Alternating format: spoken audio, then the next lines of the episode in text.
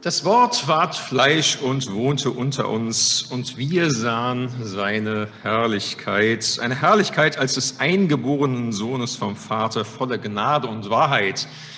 Das ist der Vers aus Johannes 1, 14, der jeden Weihnachten als Losung über dem Weihnachtsfest steht. Gute alte Luther-Übersetzung. Ich liebe dabei tatsächlich die gute Nachricht Bibel, weil es nochmal verständlicher ist, lese ich uns auch nochmal. Er, das Wort, wurde ein Mensch, ein wirklicher Mensch von Fleisch und Blut. Er lebte unter uns und wir sahen seine Macht und Hoheit, die göttliche Hoheit, die ihm der Vater gegeben hat, ihm seinen einzigen Sohn. Gottes ganze Güte und Treue ist uns in ihm begegnet. Ja, damit begrüße ich euch alle ganz herzlich zu diesem Gottesdienst. Wir feiern ihn im Namen Gottes, des Vaters, des Sohnes und des Heiligen Geistes. Heute mal mit vollem Glockengeläut, ne? auch für uns. Ihr musstet ein bisschen dagegen ansingen. Ich habe hier Heiligabend über ein Lied gepredigt, Stille Nacht, Heilige Nacht, mit dem ich mich erst versöhnen musste, mittlerweile dann auch versöhnt habe. Mit dem Lied musste ich mich nie versöhnen. Das gehört zu meinen absoluten Lieblings-Weihnachtsliedern. Vielen Dank, dass ihr es gesungen habt. Eigentlich ein ganz altes Weihnachtslied, Seven Joys of Maria auf Mary heißt es eigentlich im Original. Das ist ein moderner Text dazu, der noch schöner ist, finde ich. Äh, vielen Dank dafür. Ja, lasst uns zu Beginn dieses Gottesdienstes miteinander beten und ich bitte dazu aufzustehen.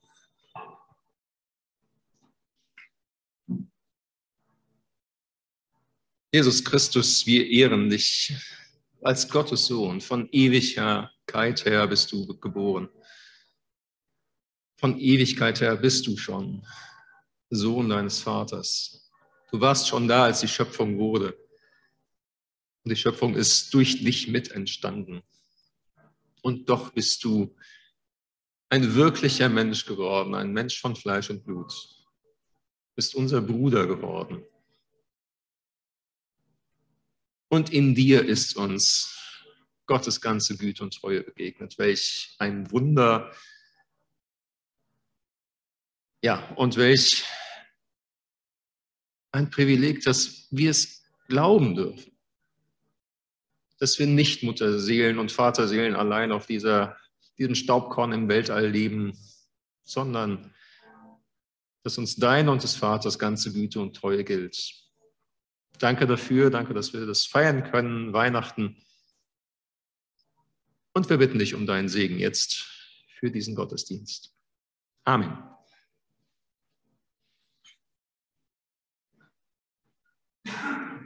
Welchen Jubel, welche Freude bringt die liebe Weihnachtszeiten?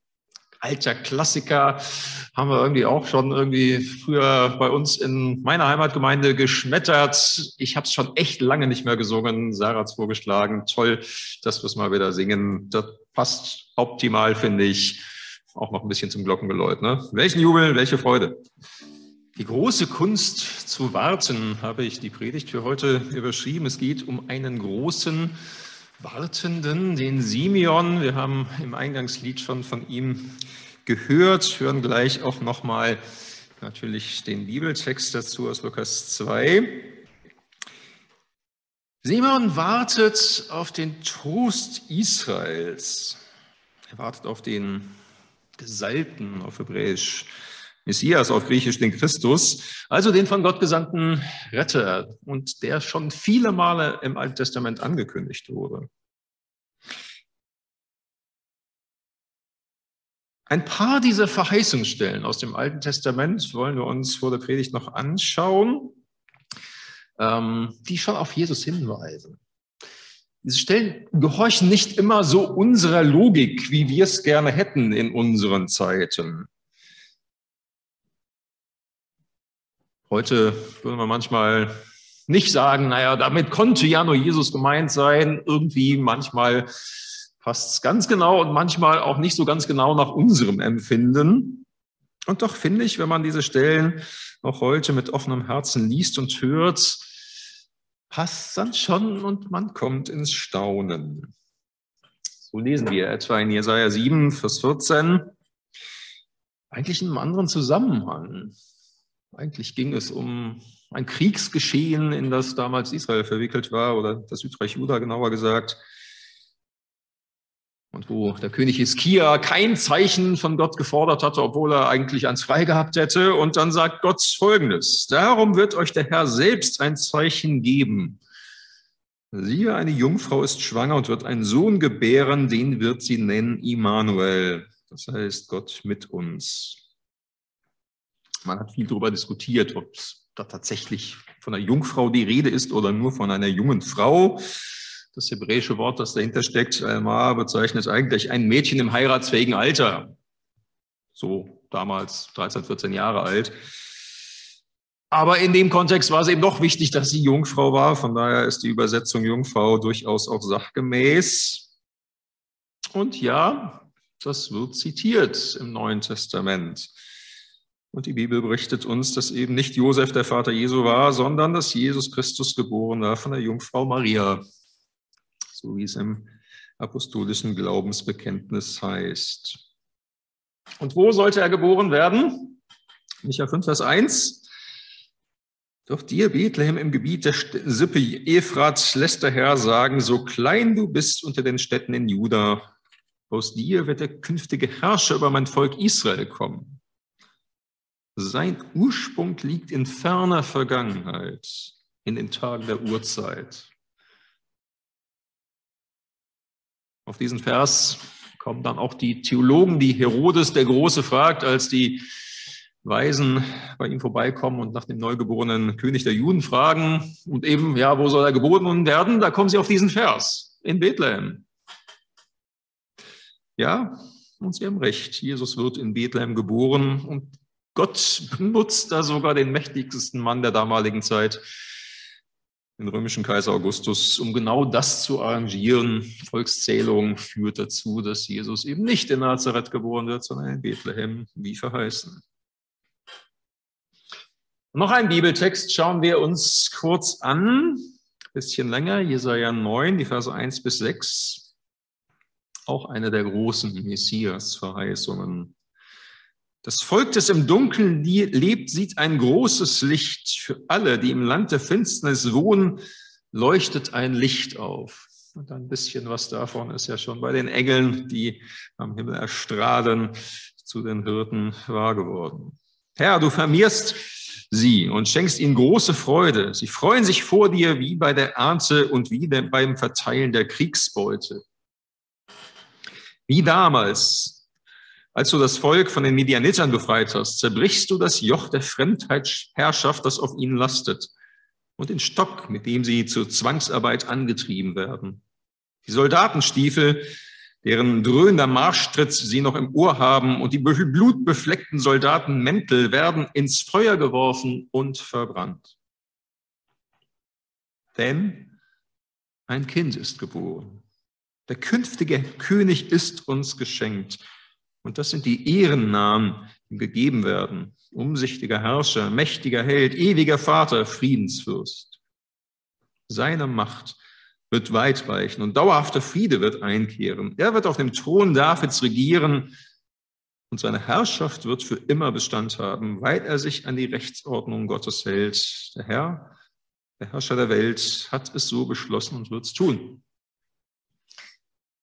In dieser Verheißung merkt man, ja, alles ist noch nicht erfüllt. Die Soldatenstiefel und die blutbefleckten Mäntel sind eben noch nicht verbrannt. Der Stock der Zwangsarbeit ist noch nicht zerbrochen. Viele Menschen erleben solches auch heute. Vieles daraus steht noch aus. Aber der Anfang ist gemacht. Das Wichtigste ist schon geschehen. Ein Kind ist uns geboren. Und er ist der umsichtige Herrscher, mächtige Held, der ewige Vater und der Friedensfürst, weil er uns Frieden mit Gott gebracht hat. Soweit mal einige Stellen, die vermutlich auch der Simeon im Hinterkopf hatte, er der große Wartende.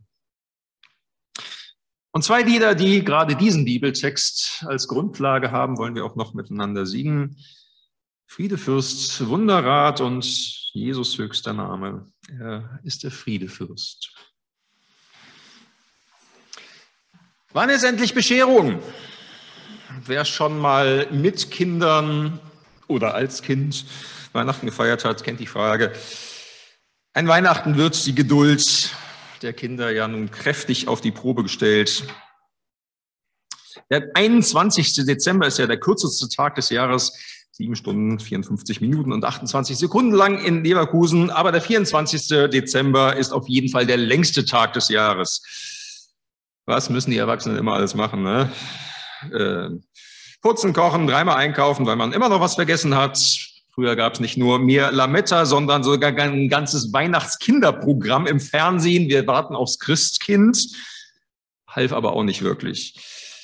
Dann kommt auch noch der Gottesdienst und dann müssen die Erwachsenen immer noch essen. Und dann, dann endlich Bescherung. Ja, was für eine Geduldsprobe. Aber mal abgesehen von Weihnachten ist ja auch an anderen Stellen Geduld gefragt und das ist immer irgendwie doof. Ne? Ob äh, im Stau oder in der Service-Hotline, in der Arztsprechstunde oder an der Supermarktkasse. Ich weiß nicht, ob das bei euch auch so ist. Bei mir muss immer die Papierrolle gewechselt werden. Ne? Ich komme gleich dran und dann ist nochmal, oh, sorry, ich muss mal gerade noch oder den Marktleiter rufen. Funktioniert immer, ne? Wenn ich die kürzeste Schlange erwische, passiert das. Aber dann gibt es natürlich auch noch ein paar Dinge, die einen noch persönlicher betreffen. Und wo auch Geduld gefragt ist, wo wir warten und nicht wissen, wann es endlich passiert. Wann klärt sich endlich der Konflikt mit dem Menschen, den ich doch eigentlich mag und mag und irgendwie haben wir uns doch verhakt? Wann wird es endlich besser mit den Schmerzen, die mich nachts wach halten? Wann muss ich endlich nicht mehr jeden Cent und jeden Euro umdrehen, sondern habe am Ende des Monats sogar noch Geld übrig und nicht umgekehrt? Und im Moment vielleicht für viele die Frage der Fragen, wann wird es endlich wieder besser mit dieser ganzen Corona-Pandemie? Wann können wir endlich die Masken ablegen und wieder ordentlich Sonntagstreff feiern und mit den Leuten zusammen essen hier und nicht nur eine Tüte am Straßenrand weitergeben? Es ist nicht leicht zu warten. Denn gewöhnlich heißt warten ja, ich, ich habe es nicht in der Hand. Ja, ich, wenn ich es in der Hand hätte, würde ich ja was machen. Dann würde ich nicht nur warten, sondern was tun. Aber manchmal kannst du halt nichts tun, sondern nur warten. Darum ist das sehr wohl eine große Kunst. Wie schon angekündigt, ich will heute über Simeon sprechen. Simeon, den großen Wartenden. Er ist so ein, quasi so ein Meister des Wartens. Und wir gucken uns die Geschichte an und gucken uns an, was wir von ihm, diesem großen Wartenden, lernen können. Aus Lukas 2, die Verse 21 bis 35. Schließt direkt an, an die Weihnachtsgeschichte nach Lukas. Nach acht Tagen war es Zeit, das Kind zu beschneiden. Es bekam den Namen Jesus. So hatte es der Engel bestimmt, noch bevor Jesus im Mutterleib empfangen wurde.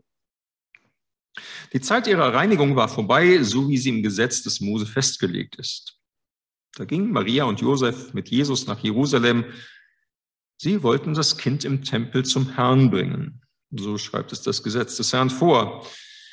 Alle Erstgeborenen sind mir heilig Deshalb sollt ihr mir jeden Sohn übergeben, der als erster geboren wird.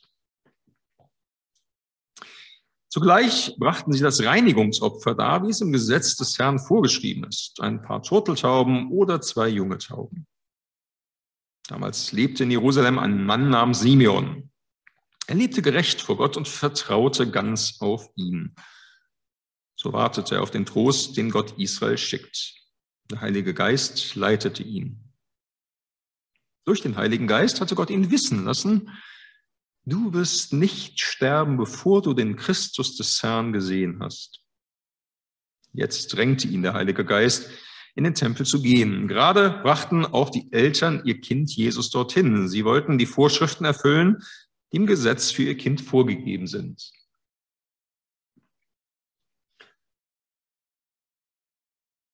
Simeon nahm das Kind auf den Arm. Er lobte Gott und sagte, Herr, jetzt kann dein Diener in Frieden sterben, wie du es versprochen hast. Denn mit eigenen Augen habe ich gesehen, von dir kommt die Rettung. Alle Welt soll sie sehen. Ein Licht, das du, das für die Völker leuchtet und deine Herrlichkeit aufscheinen lässt über deinem Volk Israel. Der Vater und die Mutter von Jesus staunten über das, was Simeon über das Kind sagte.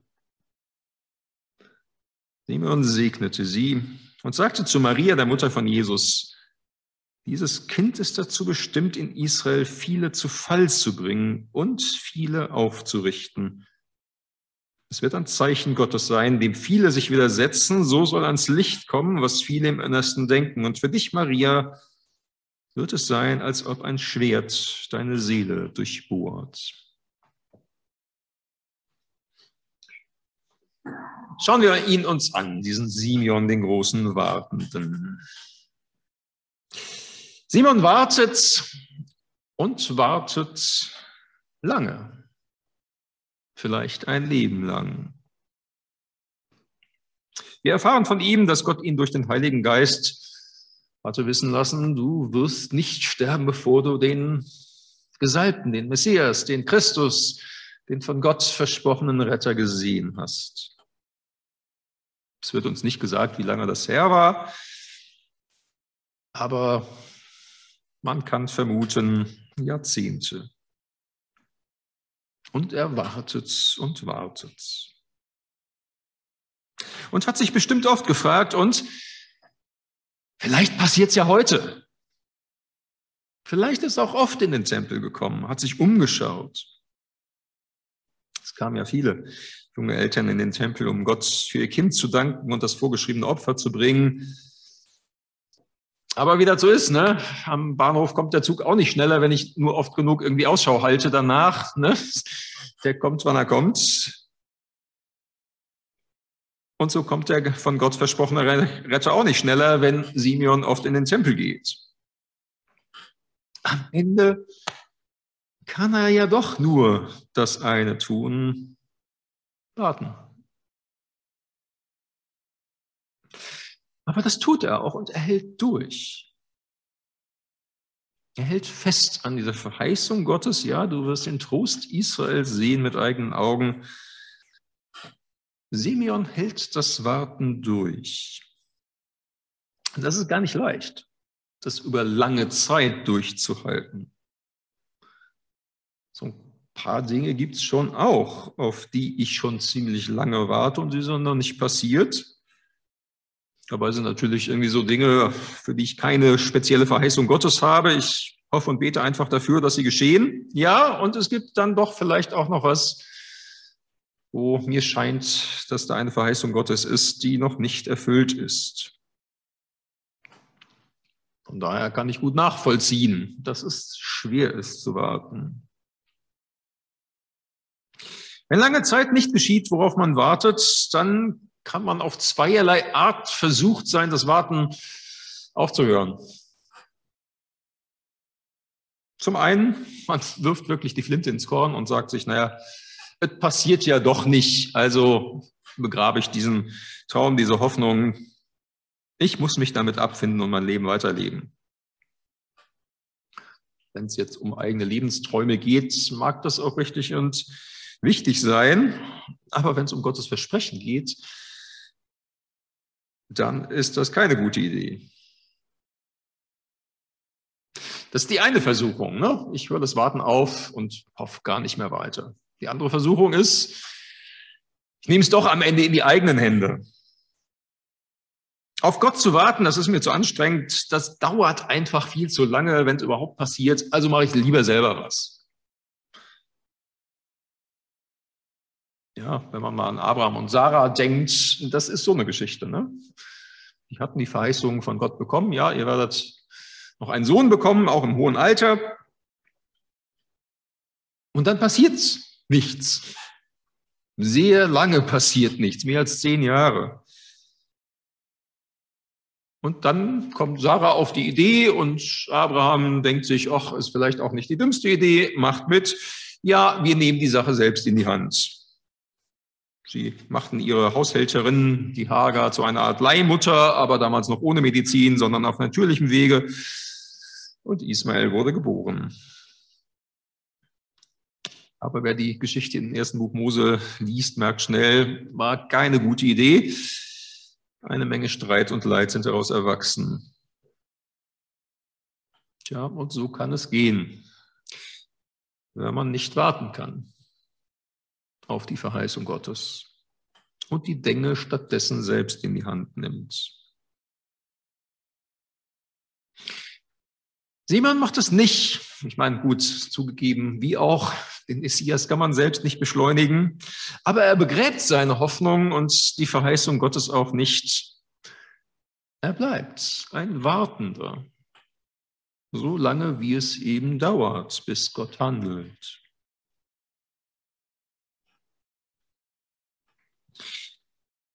Simon wartet ein Leben lang und dabei wird er selbst verändert. Wir lesen von Simeon im guten alten Lutherdeutsch. Er war fromm und gottesfürchtig. Gerade in der moderneren Übersetzung haben wir gelesen, er lebte gerecht vor Gott und vertraute ganz auf ihn. Simon lebte unter Gottes liebevollen und heiligen Augen. Er hielt sich an Gottes Wort verinnerlichte Gottes Willen. Gott war für ihn nicht nur die Feuerwehr seines Lebens, die man nur dann ruft, wenn es brennt und eigentlich immer hofft, dass man sie häufig, möglichst wenig äh, rufen muss, sondern Simon lebte mit Gott. Und zwar jeden Tag. Und das spürten die Menschen um ihn her offenbar. Die spürten, auf den ist irgendwie Verlass. Von dem geht Gutes aus.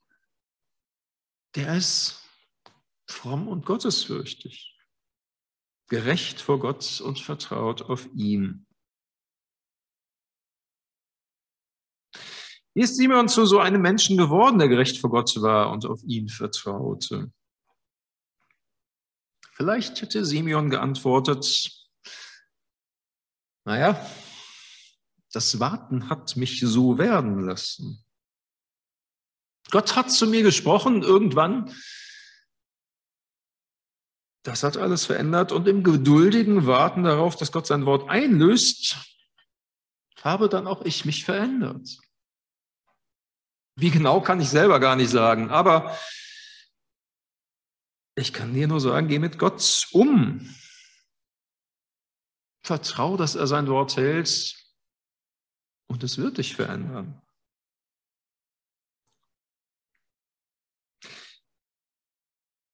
Wisst ihr, manchmal ist das, was Gott an uns tut, während wir warten, genauso wichtig oder sogar noch wichtiger als das, worauf wir warten. Man ist bei Simon sicherlich nicht ganz so. Dass Jesus, der Retter, geboren wurde, war natürlich das Wichtigste, was passieren könnte. Bei uns, bei unserem Warten mag das anders sein. Da mag gar nicht mal so sehr das im Mittelpunkt stehen, worauf wir warten.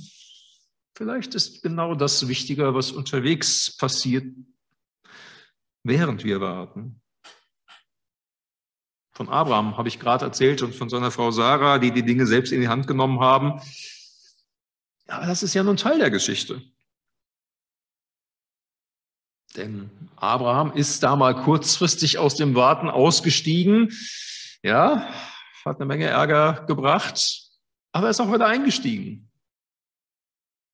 Und in den 25 Jahren, in denen er darauf gewartet hat, dass Gott sein Versprechen wahrmacht und Sarah ihm einen Sohn schenkt, ist er der Vater des Glaubens geworden. Und darum noch einmal, manchmal ist das, was Gott an uns tut, während wir warten, genauso wichtig oder noch wichtiger als das, worauf wir warten. Manchmal verändert Gott gerade im Warten und durch das Warten unser Herz.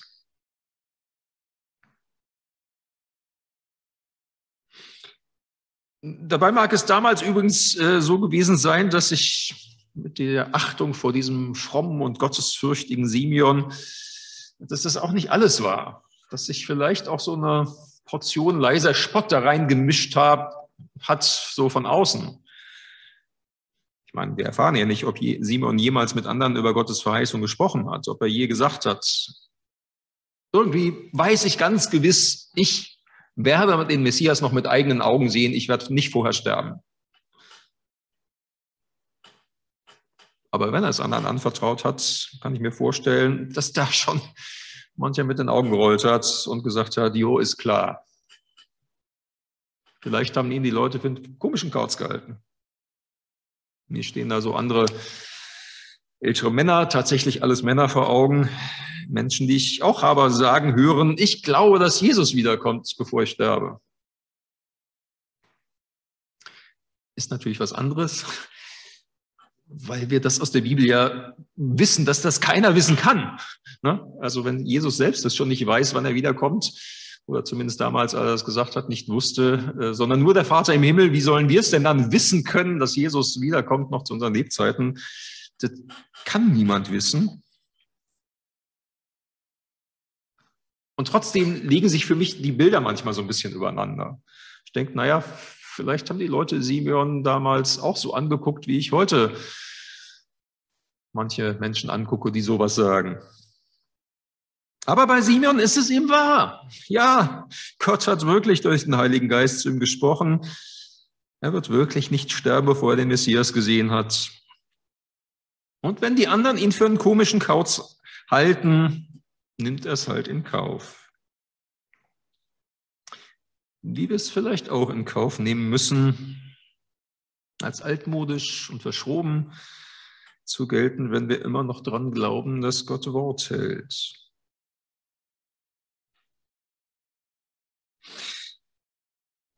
Simon wartet ein Leben lang, wird dabei verändert und dann, dann endlich hat sein Warten ein Ende. Eines Tages sagt der Heilige Geist zu Simeon, heute, heute ist es soweit. Du wirst den Christus des Herrn sehen. Geh in den Tempel. Da werde ich ihn dir zeigen. Und Simeon geht in den Tempel und sieht ein junges Paar, Maria und Josef, haben einen Säugling dabei, gerade mal sechs Wochen alt. Die Eltern kommen nach dem Gesetz Gottes in den Tempel, um das sogenannte Reinigungsopfer darzubringen, 40 Tage nach der Geburt und um ihn als Erstgeborenen auf besondere Art und Weise nochmal Gott zu weihen. Das Reinigungsopfer selbst, von Maria dargebracht wurde, sollten eigentlich sollte eigentlich ein Lamm sein. Aber im Gesetz des Herrn stand schon, naja, wenn sie zu arm für ein Lamm sind, dann reichen auch ein paar Tauben. Und diese Eltern waren offenbar arm. Aber sie kamen und dankten Gott für ihr Kind, brachten das Opfer und weihten es Gott.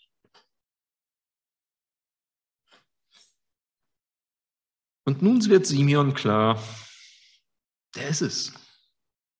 Der Trost Israels, das Licht, das für alle Völker leuchtet. Jahr um Jahr gewartet. Und jetzt ist er da. Gott hat Wort gehalten. Simeon sieht mit eigenen Augen die Antwort Gottes auf das Unheil dieser Welt. Und ich liebe dieses Bild von Rembrandt, was eben Simeon mit Jesus zeigt wie er sich vorgestellt hat.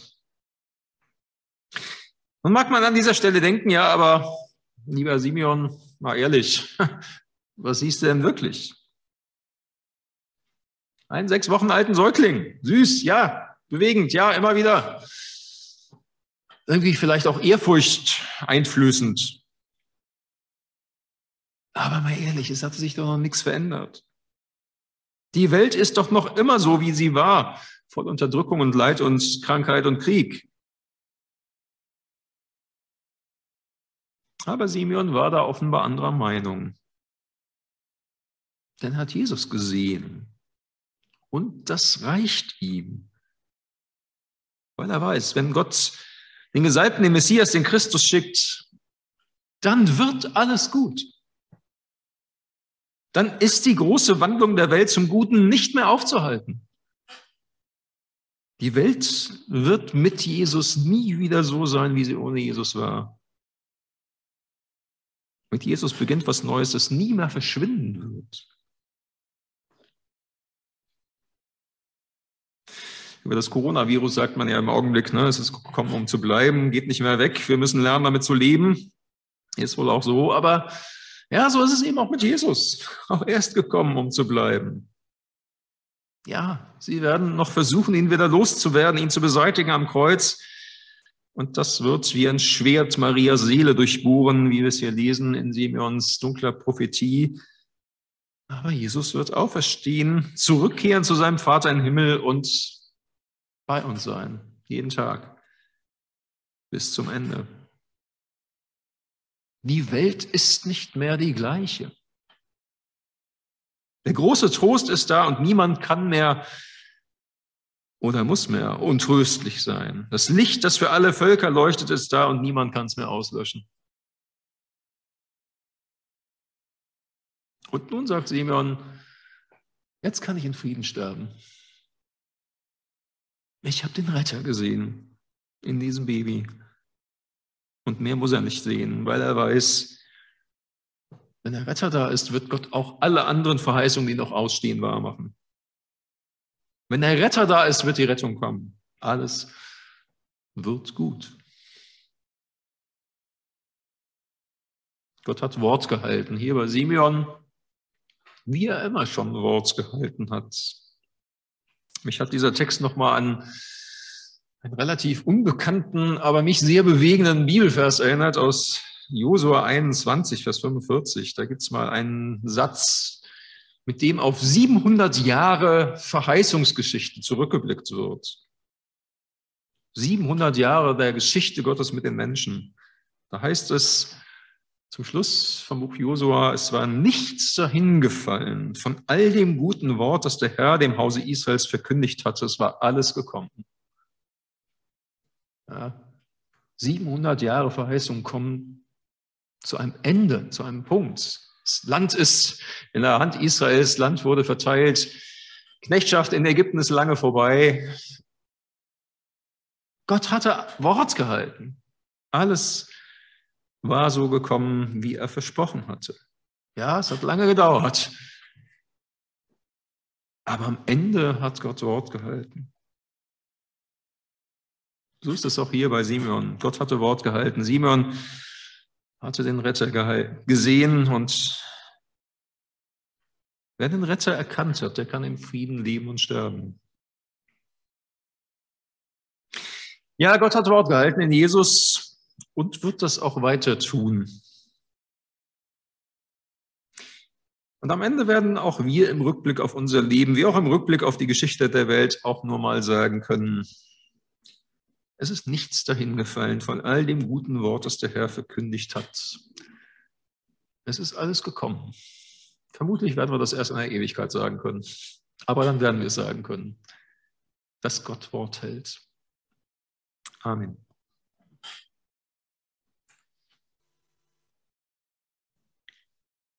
Lass uns noch einmal miteinander beten. Vater im Himmel, du hast Wort gehalten. Damals bei Simeon, du hast in Jesus das erfüllt, was du im Alten Testament schon angekündigt hast. Dass einmal der Retter kommen wird. Und wir haben in, in Jesus den Retter erkannt. Aber es steht eben auch wirklich noch manches aus, was noch nicht erfüllt ist. Wir haben es vorhin aus Jesaja 9 gehört. Die Soldatenmäntel und die Soldatenstiefel sind noch nicht verbrannt. Stock des Treibers ist noch nicht zerbrochen. Es gibt immer noch viel Elend in dieser Welt. Aber wir vertrauen darauf, dass du auch diesbezüglich Wort hältst.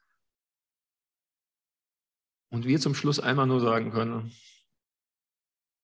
dass nichts dahin gefallen ist von all den guten Verheißungen, die du in deinem Wort gegeben hast, dass alles gekommen ist. Wir freuen uns darauf, das einmal im Rückblick sehen zu können. Amen.